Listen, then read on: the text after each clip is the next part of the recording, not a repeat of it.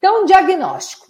Para fazer diagnóstico de cárie, a gente precisa sempre de dente limpo, então a profilaxia prévia é fundamental. Dente seco, então é importante isolamento relativo e seringa tríplice, então tem que secar bem o dente. Uma boa iluminação, com cadeira odontológica, seringa tríplice, refletor de preferência, um espelho odontológico plano e a sonda do tipo Bauenda, ou também conhecida como da Organização Mundial de Saúde, que é aquela que tem uma esfera na ponta que não é de ponta romba, ela não causa corte. Por quê?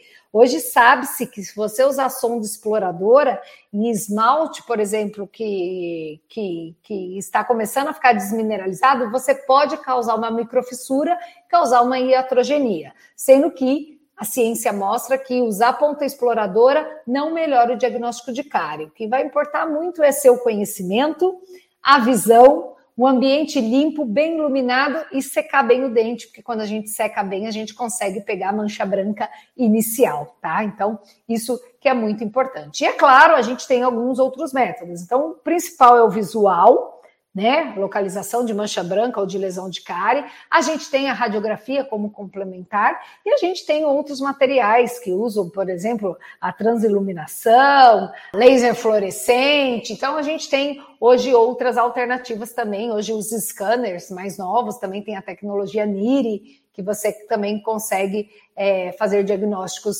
iniciais de alterações no esmalte, tá?